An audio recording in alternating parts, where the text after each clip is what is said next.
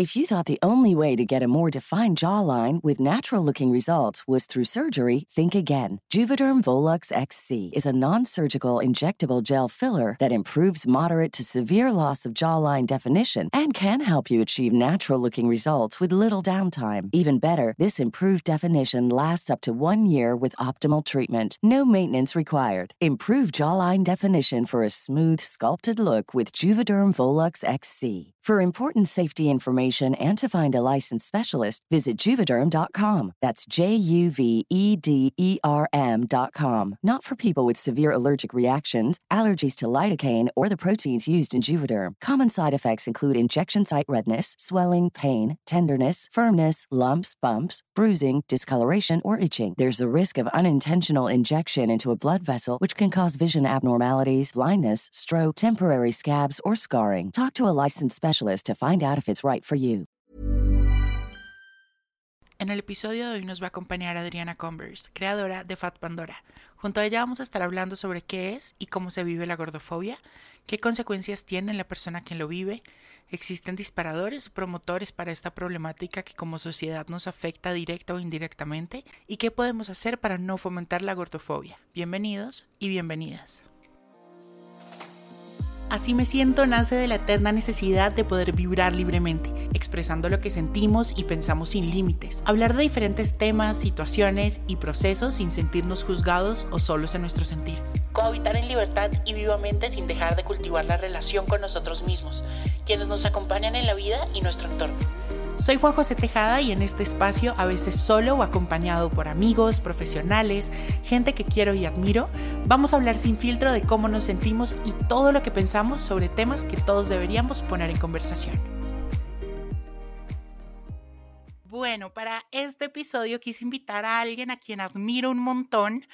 Em, como mujer, como profesional, pero también por todo su paso en, en, las redes sociales y todo el mensaje que ella lleva alrededor de todas las cosas que hace, porque no solo es una cuenta de Instagram, sino muchísimo más. Adri, ¿cómo estás? Hola Juanjo, muchas gracias por invitarme, qué rico estar aquí contigo hoy. Ay, me alegra mucho. Bueno, para empezar, Adri, cuéntame cómo te sientes, cómo estás. Con una gripa horrible.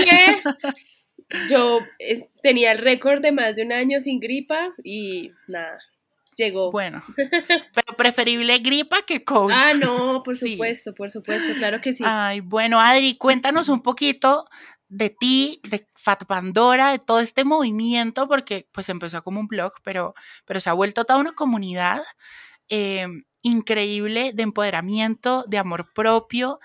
Cuéntanos un poquito de, de ti, de este proyecto. Fat Pandora nació hace ya nueve años, en un momento de mi vida en el que me sentía muy invisible en el mercado de ropa colombiano. Estudiaba marketing y comunicación de moda y estudiaba pues con chicas que se veían como siempre ha habido el estereotipo de la mujer que le gusta la moda, ¿no? Súper delgada, alta, súper vanidosas. Y yo pues siempre he sido gorda y era muy difícil para mí porque yo decía, según lo que hay en, el mercado, o me he visto a mi talla o a mi gusto, pero no hay las dos cosas. Eh, en ese momento estaba el boom de los blogs, estaba de Blond Salad, Man Repeller, entonces dije, bueno, ¿y por qué no contar toda esta inconformidad que siento en, en un blog? Y, y, pues comenzó como, como un ejercicio personal eh, a mí no me gusta la gente que se autoproclama expertos en algo, pero si yo tuviera que decir que soy experta en algo es en comprar por internet. Entonces, también quería compartir con la gente como esos hallazgos de donde yo lograba encontrar ropa. Digamos que yo siempre he sido la gorda a la redonda en mi casa, con los amigos, en la universidad. Pero yo decía, es imposible que yo sea la única gorda joven de Colombia, o sea, como así, ¿qué hacen las mujeres que, que como yo? Entonces, eh, esa fue como la partida inicial, el punto inicial desde donde yo comencé con Fat Pandora. Me encanta. Y bueno, y de ahí se desprendieron un montón de cosas. Y qué emoción, en verdad, me encanta todo lo que haces porque además de, de empoderar y de rescatar también un montón el tema del amor propio y de normalizar los cuerpos en general, eh, también es muy chévere como pones también tu experiencia personal frente a todo esto. Creo que eso da, da un plus muy grande en todo tu contenido. Y, y bueno, muy feliz de tenerte acá. Adri, para abrir la conversación, hablemos un poco de qué es la gordofobia, que es algo de lo que tú hablas un montón. Eh, yo, te soy sincero, yo nunca había escuchado este término, eh, nunca lo había, nunca había tenido algo cercano a este término hasta que empecé a tener contacto con tu, con tu mensaje y con tus redes sociales. Bueno, en, es, es, la traducción al español del término en inglés fatfobia, que viene siendo como ese odio o ese miedo irracional eh, a, bueno, odio hacia las personas con cuerpos grandes y ese miedo irracional a engordar también, ¿no? Em, que esto se traduce en muchas maneras. La principal, o creo que es una de las más graves, es la gordofobia médica. Em, como vemos que eh, los médicos cada vez destinan menos tiempo eh, atendiendo personas o pacientes con cuerpos grandes o no les hacen no, no llevan la misma rigurosidad con los exámenes, con los medicamentos, los tratamientos. También hay una discriminación social hacia las personas gordas. Vemos en la calle, en, en los, en, en el transporte público y también se traduce en algo más estructural cuando tú ves que las sillas son más pequeñas en, en, en los buses, en los aviones, em, también que pues muchos de los trabajos eh, no, las personas gordas no tienen acceso a aspirar a, estos cargos, asisten igual o mejor preparados que una persona delgada, siempre van a elegir a la persona delgada.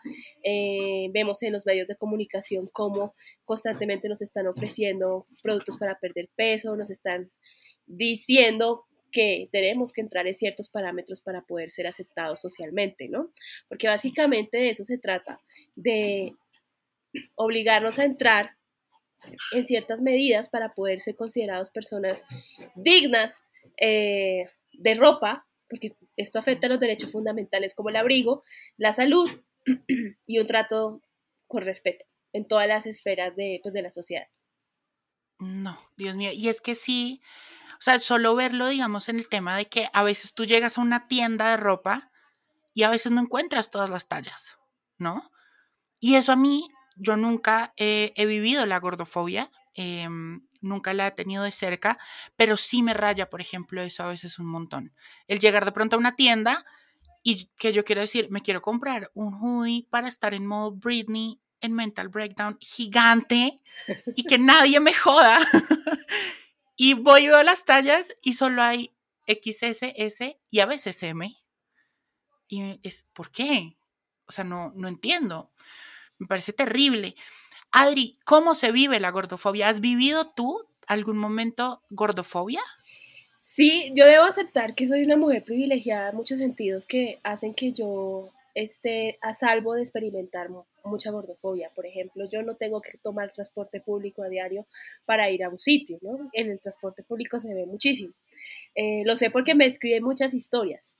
Eh, eh, en el médico también tengo personas cercanas que son profesionales de la salud, entonces muchas veces me evito tener que ir a un médico para, para eso, pero sí me ha pasado, que voy al médico, lo primero que me dicen cuando me ven sin ni siquiera saber yo a qué voy es, uy, viene porque le duele las rodillas, y yo no, vengo porque quiero una citología. O sea, así es. Eh, hay, hay una especie de gordofobia muy normalizada e interiorizada por ejemplo, cuando yo voy por la calle y me entregan un volante de Herbalife, como yo te puedo ayudar, yo no estoy pidiendo ayuda, pero, pero la gente cree que cuando una persona gorda, en especial las mujeres, porque esto afecta, a, bueno, a hombres y mujeres nos atraviesa la gordofobia, pero a las mujeres más aún porque pues nosotras somos los sujetos del deseo, ¿no? O sea, estamos como para complacer y todo aquello que se salga de lo que Mm, socialmente es hermoso o bello,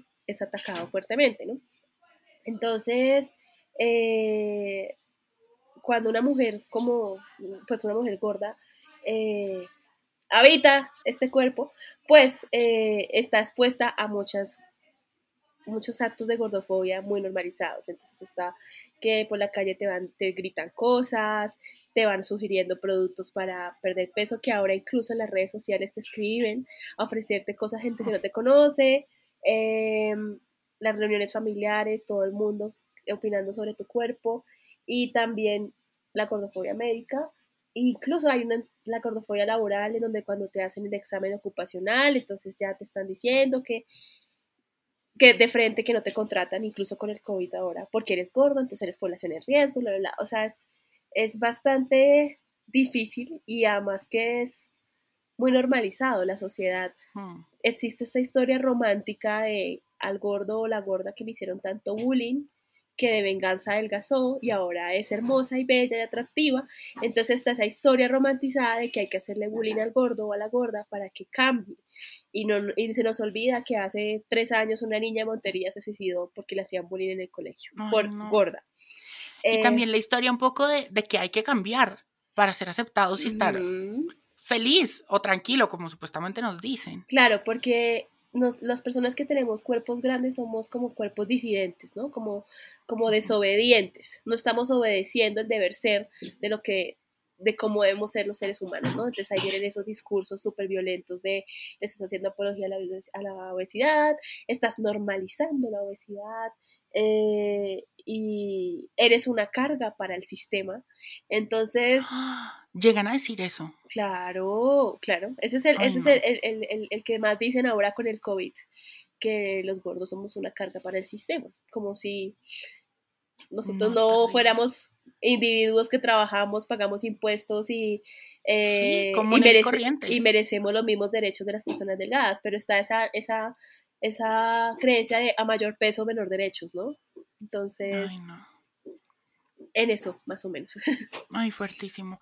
Adri, por ejemplo, algo que a mí también, y quiero resaltar eso, eh, por ejemplo, tú hablas de la gordofobia y haces mucho énfasis en todo eso, pero también eres muy consciente de la salud, o sea, tú no, no, no haces eso que normalmente dicen que es como, oh, la gordofobia es decir que ser obesos y no cuidarse la salud está perfecto. Es como, no, una cosa es la salud y otra cosa es, es amarse y es respetarse y es aceptarse a uno mismo, ¿no? A ver, el tema, el discurso salutista es muy peligroso porque tiene mucho de eugenesia, como que hay cuerpos que valen más que otros, ¿no?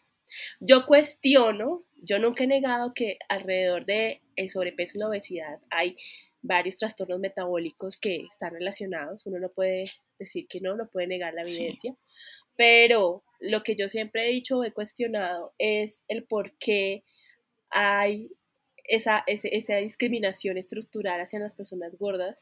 O como esa tendencia a, hacerte sentir culpable y el shaming, ¿no? que, es, que es también muy fuerte. Que nos afecta económica, social, mentalmente. Y también en ese discurso salutista de es por tu salud, yo me pregunto, la gente no piensa en la salud mental porque ese, todo ese maltrato, esa discriminación a las que somos sometidas las personas gordas, eso genera depresión, trastornos, eh, pero como la salud mental no se ve, esa no les importa. Solo importa la salud que tú a tu ojo crítico de persona X crees que puedes diagnosticar si una persona es sana o no. Y, eso es muy peligroso porque nos va cerrando puertas a nosotros para trabajos, a el acceso a, la, a una buena servicio de prestación de salud.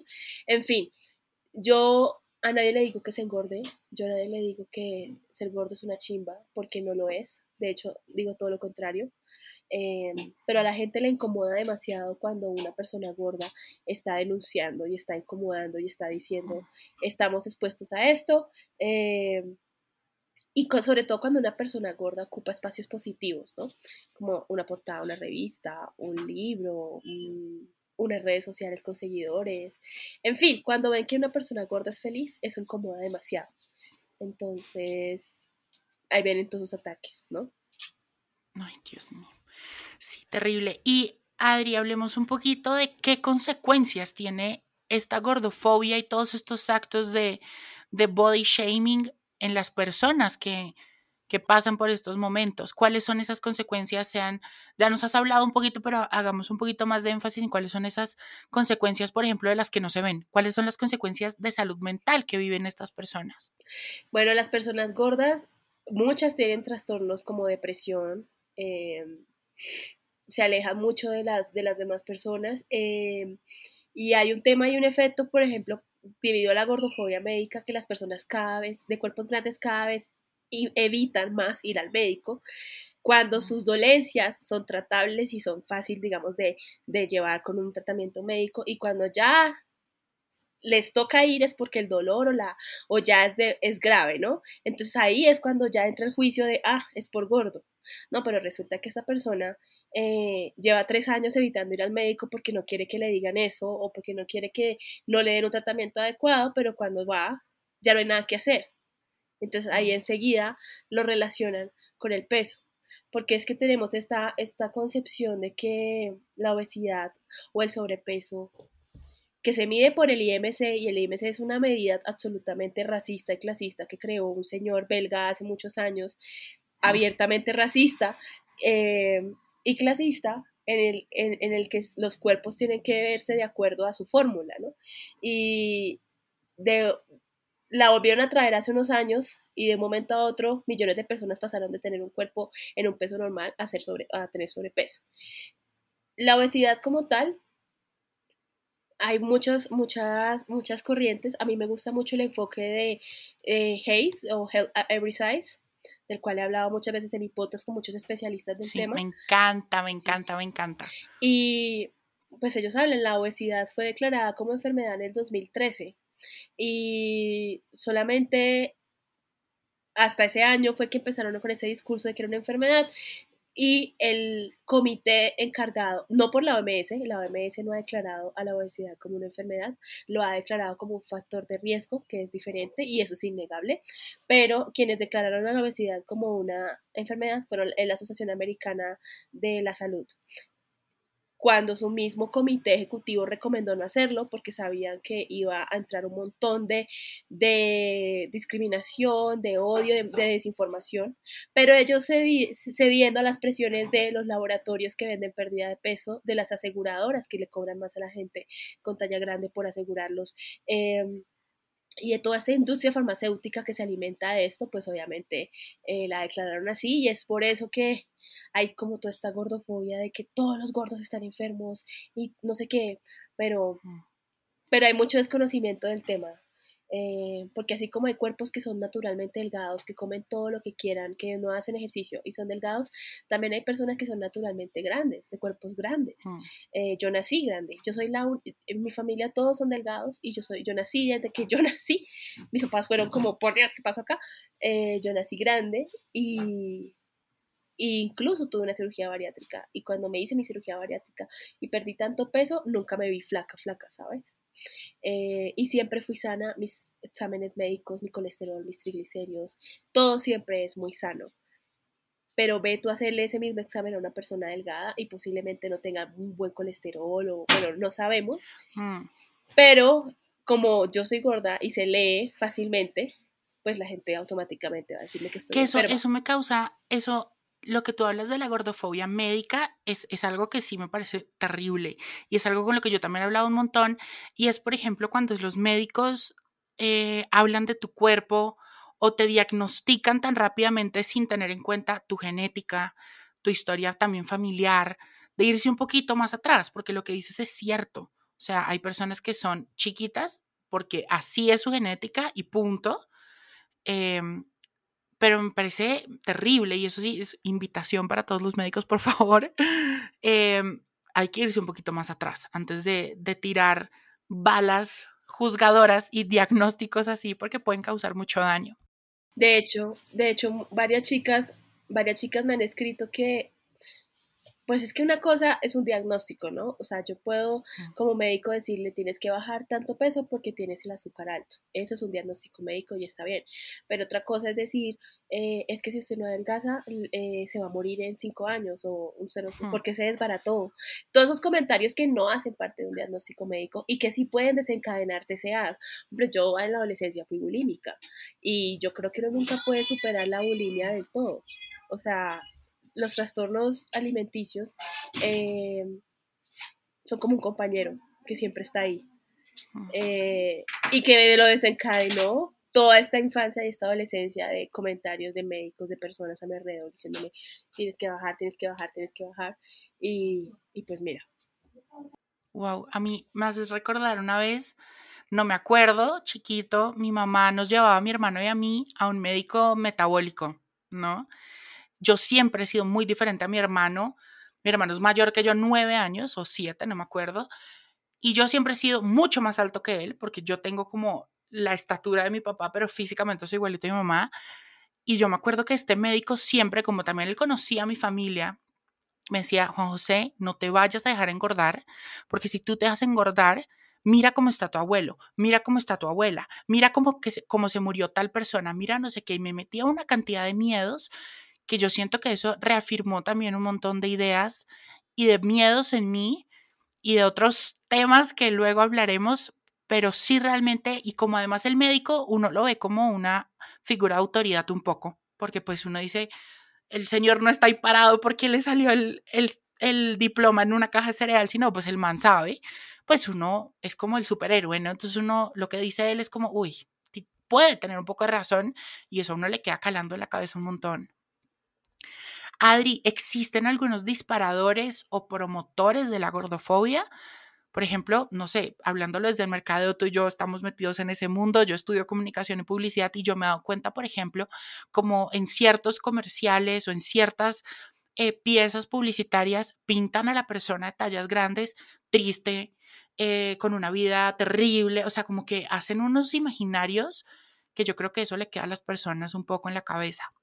De hecho, hace un tiempo estaba hablando de ese tema, los medios de comunicación, de la industria del cine, lo que tú hablas, el gordo siempre es el amigo fiel, es el, el chistoso, es el, el, el, incluso el torpe o el triste. De hecho, eh, sin irnos tan lejos, ¿te acuerdas de la película Intensamente? sí, eh, sí. El único, el, único personaje gordo es la depresión. Como, y desde, desde niños les estamos diciendo a los niños que los gordos están tristes y que los gordos son seres tristes, porque el único personaje gordo de toda la película es depresión. Ay, no. Nunca había pensado en eso, Adriana Converse. Y vemos, por ejemplo, el Señor de los Anillos, Sam, el chico fiel, el gordito. Em, siempre vemos a los gordos, siempre están rezagados al papel del amigo, del fiel, del chistoso, del bonachón, e incluso antes el villano, porque Úrsula, Úrsula es la villana y es gorda y grande. Eh, entonces, siempre han estado relacionados con mensajes no positivos. Eh, y le estamos diciendo a los niños que ser gordo es triste, que ser gordo es malo, que ser gordo es perdedor, que ser gordo es torpe, eh, etc. Esa es una de las cosas más evidentes, eh, como, como en gordofobia también, los, medios de comunicación cuando te dicen las campañas publicitarias, ya tienes tu cuerpo de verano, o sea, yo necesito tener, verme de cierta forma para tener derecho a disfrutar del verano, ¿no? Si no, me, me, si no entro en ese molde de lo que es un cuerpo de verano, yo como tengo la osadía de poner un vestido de baño, ¿no? Y ahorita, y hay que tener mucho cuidado con eso, porque ahorita, pues toda la sociedad, pero por ejemplo estos niños chiquitos, o sea, tengo primas de, ¿cuántos años tienen esas chinas? Siete, cinco años, creo que primero aprendieron a prender el iPad que ir al baño están tan metidos en todo este tema que claramente si tú les muestras todos estos mensajes, que puede que uno no lo escriba eh, grandísimo en Arial 80, pero, pero visualmente y, y, todo tiene un mensaje y una connotación que obviamente eso se queda en la cabeza de las personas. Pero bueno, tú ahorita estás ahorita en una campaña para una marca súper chévere, que sales tú de maquillaje y todo eso. Creo que eso, ese tipo de cosas y esas son las marcas que, que ayudan también a, deconstruir un poco todo eso, que bueno, nos falta todavía un montón y va a ser un camino muy largo, pero, pero ayuda mucho, ¿no? Sí, es importantísimo que las niñas y los niños tengan eh, referentes. Cuando yo era niña, mi, mi, único referente era la gorda Fabiola y Mercedes Sosa, y de hecho me decían en el colegio como para insultarme Mercedes Sosa y a mí me daba mucha rabia porque pues obviamente hoy en día digo, oh pues gracias, tremenda artista, pero a los ocho años yo no quería que me dijeran Mercedes Sosa. Y es importantísimo tener estas figuras. De hecho, Úrsula también era como lo único que yo podía ver en Disney, en lo que yo me podía eh, identificar. identificar. Y por mucho tiempo me daba rabia y hoy en día pues obviamente me reconcilié con Úrsula y soy fan, tengo libros en mí, digo que es mi princesa favorita, que es feminista, que, que lo mejor, pero entre más espacios positivos ocupemos las personas de cuerpos grandes.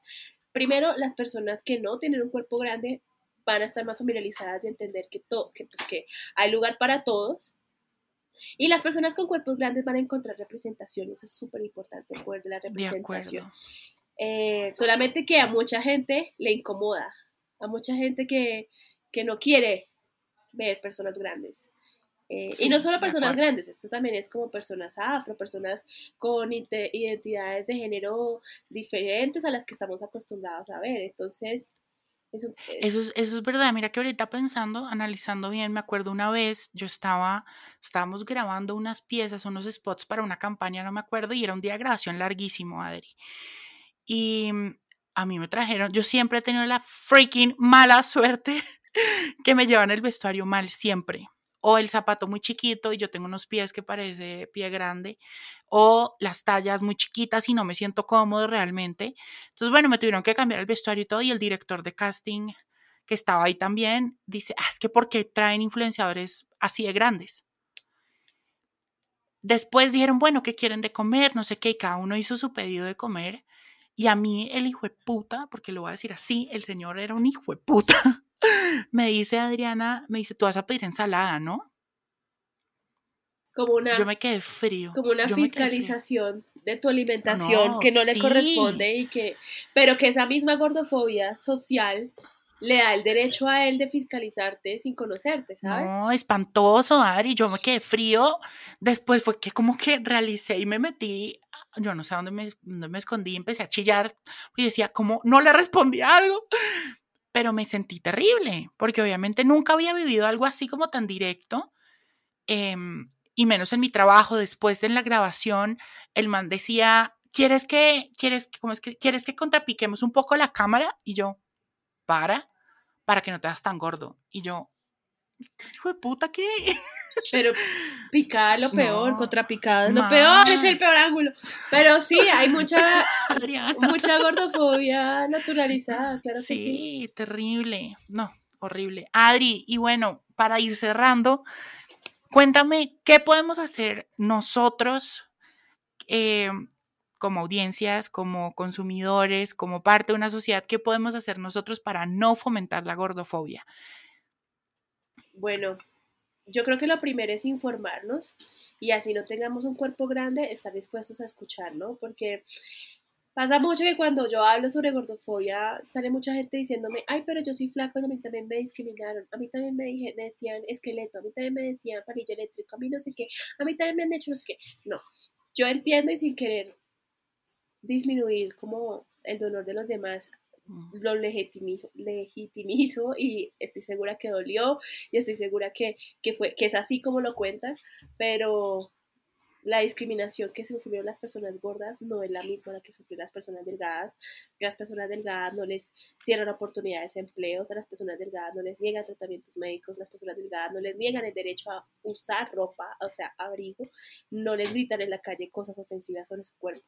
Entonces, es, es primero que, cuando alguien habla de gordofobia, no pensar que les está diciendo que, sus dolores no son válidos, ¿no? Escuchar. Ser empático. Ser empático y también hacerse un, ejercicio de introspección, porque muchas veces uno puede no discriminar a las personas gordas, pero sí tener una gordofobia interiorizada muy grande hacia uno mismo, ¿no? Y hacia ganar peso. Y, y eso también viene con la razón de la que yo sé que si yo gano 8 kilos de peso no me van a tratar igual que con 8 kilos menos, porque hay una sanción social. Entonces también... Bueno, y puedo decir que, yo me puedo incluir un poco en eso, es algo que estoy trabajando mucho. Todas las eh, personas tenemos gordofobia interiorizada, incluso las personas gordas, y eso es parte del éxito de un sistema opresor, que su oprimido es, esté convencido de que es así como son las cosas. y, y, y no te culpes por eso. Pero hay que ser conscientes, ya, de una vez eres consciente, hay que trabajar y, investigar de dónde vienen esas razones. Y si yo sanar. y si yo y sanar y también si yo estoy haciendo parte del problema. O sea si yo puede que no discrimine de frente a una persona gorda pero yo veo a una persona gorda y enseguida pienso es perezosa está enferma eh, come mucho eh, se la pasa tragando o o qué miedo ser así, que ojalá nunca me pase. Todos esos pensamientos que a uno le pasan por la cabeza, ir investigando y haciendo un ejercicio de conocimiento interno muy grande. Y también es súper importante cuando vemos casos de gordofobia en otras personas, intervenir. Es muy difícil para la víctima siempre como sacar fuerzas para defenderse, lo que tú hablas hace un rato. Yo como no le dije nada en ese momento al tipo. Es lo mismo. ¿Qué tal que tú hubieras estado con una amiga o un amigo y dijera, oiga señor, respete, usted que sabe qué es lo que come o le conviene a él? O sea, también mm. interceder, porque es muy difícil siempre que la víctima de, la opresión Sí, no solo ser observadores del problema pasivos, sino tomar acción. Creo que es importante. Exacto. Y, y, estar dispuestos a derribar todos esos mitos que nos han enseñado sobre la relación peso-enfermedad. Eso es importantísimo. Eso a mí me, no me acuerdo dónde lo leí, em, pero es verdad, una persona gorda no necesariamente tiene que ser una persona que no es saludable, así como una persona flaca no es una persona que está al 100 en salud. Así es, exactamente. Eh, y atreverse a cuestionar y, y, a cuestionarse uno mismo y a desaprender que es tan difícil. Infinitas gracias, ya se nos acabó el tiempo, pero en verdad que qué honor tenerte acá. Em, gracias por compartirme un poquito de tu tiempo y tu conocimiento a mí y a todas las personas que nos escuchan.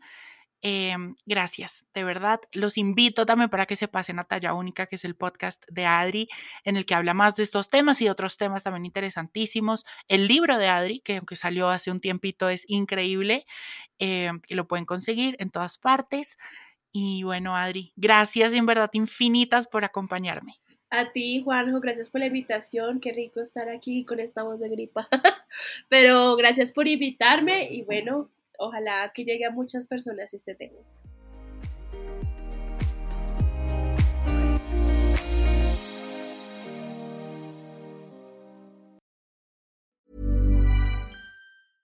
A lot can happen in the next three years. Like a chatbot may be your new best friend. But what won't change? Needing health insurance. United Healthcare Tri Term Medical Plans are available for these changing times Underwritten by Golden Rule Insurance Company, they offer budget-friendly, flexible coverage for people who are in between jobs or missed open enrollment. The plans last nearly three years in some states, with access to a nationwide network of doctors and hospitals. So for whatever tomorrow brings, United Healthcare Tri-Term Medical Plans may be for you. Learn more at uh1.com.